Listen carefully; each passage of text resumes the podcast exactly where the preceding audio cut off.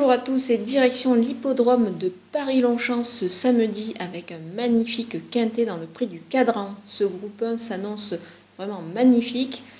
Il est réservé aux stayers âgés de 4 ans et plus et sur la distance de 4000 mètres. C'est donc une longue traversée que vont devoir faire ces, ces super pur sang.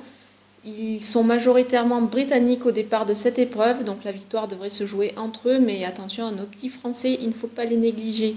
On voit tout ça avec mon analyse. Et on attaque avec mes bases. Et le numéro 7, Stradivarius, grand champion, est tout simplement un triple lauréat de Gold Cup à Ascot. Il a donc bien évidemment les 4000 mètres dans les jambes, même s'il dispute pour la première fois ce prix du cadran. Il connaît parfaitement la piste de Longchamp. L'an passé, il se classait à la 7 place du prix de l'Arc de Triomphe. Cette année, il a réalisé une belle performance une nouvelle fois dans la Gold Cup, mais il n'a pas pu euh, s'imposer. Il a une ligne évidemment avec Princesse Zoé, la tenante du titre de ce prix du cadran. Il est associé à Frankie Dettori. Il est évidemment incontournable. Le seul petit bémol, c'est peut-être un terrain trop souple qui pourrait le contrarier. Mais, la classe est là, donc il faut évidemment le retenir très haut. Le numéro 9, Truchan, c'est l'opposition à mon favori. Lui voit d'un bon oeil par contre l'arrivée de la pluie euh, sur la piste de Longchamp. Il va parfaitement s'y adapter. C'est à cause d'un terrain trop léger qu'il avait été déclaré euh, non partant à York où il devait affronter Stradivarius. Il a depuis remporté la Goodwood Cup avec Holly Doyle, qui ne sera pas sa partenaire cette fois. En effet, la crack joquette est, suspendue. C'est James Doyle qui sera aux commandes. Donc dans cette épreuve, je pense qu'il a évidemment son mot à dire. Maintenant, il débute sur 4000 mètres, mais ça devrait vraiment pas être un problème pour lui. Enfin, le 12, Princesse Zoé, c'est tout simplement la du, titre.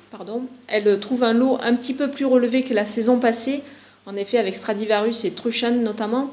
Mais c'est encore une sérieuse prétendante à la victoire. Elle est capable de défendre son titre ardemment.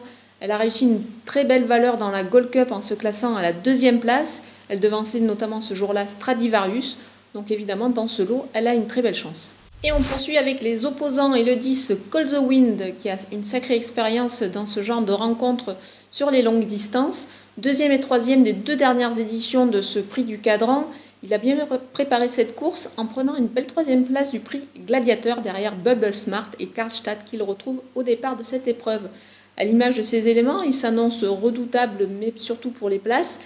Et pourquoi pas mieux, attention, il est associé à Magic Olivier Pellier dans cette épreuve. Le 6, Casino, c'est un lauréat de groupe 2. Il arrive gonflé à bord pour cette épreuve sur une distance de 4000 mètres qu'il va découvrir, mais il doit tenir. Son entourage effectue le déplacement depuis le sud-est avec des ambitions. C'est une des très belles chances françaises au départ de cette épreuve. Le 11, Memphis, elle reste sur une victoire en Allemagne, où elle a devancé un, cheval qui avait euh, auparavant terminé deuxième de Stradivarius. Donc euh, à mon avis, c'est une très belle ligne à surveiller.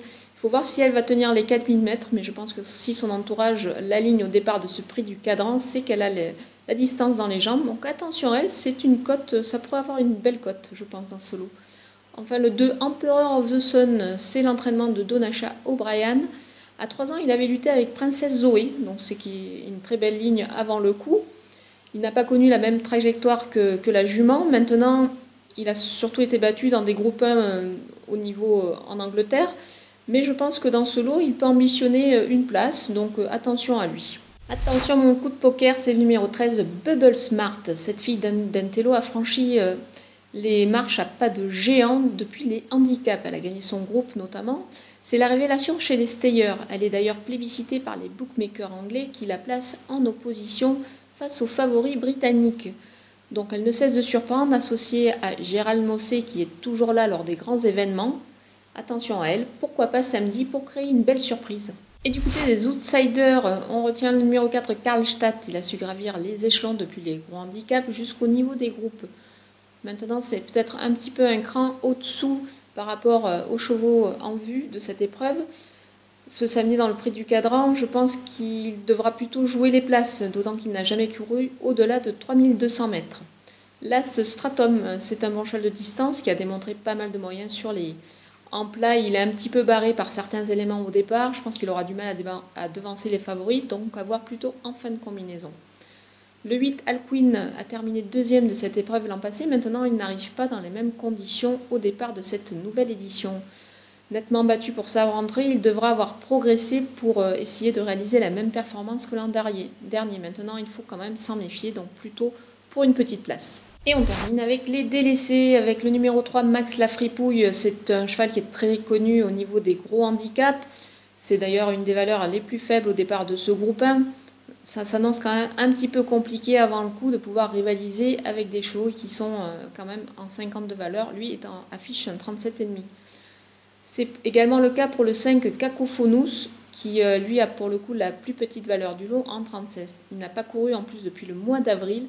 C'est une rentrée, ça fait beaucoup de choses négatives contre lui, donc je pense qu'on peut l'éliminer sans peine. Voilà, on a passé en revue tous les partants de ce magnifique prix du cadran, retrouvé ma sélection et mes conseils de jeu. Pour l'Arc de Triomphe, ce dimanche, Flash Turf propose un dispositif exceptionnel et en exclusivité pour une édition historique, la centième édition du prix de l'Arc de Triomphe. Vous retrouverez donc Philippe Thévenon avec une analyse de ce magnifique quintet flash dans le prix de l'Arc de Triomphe, où ils seront 15 au départ.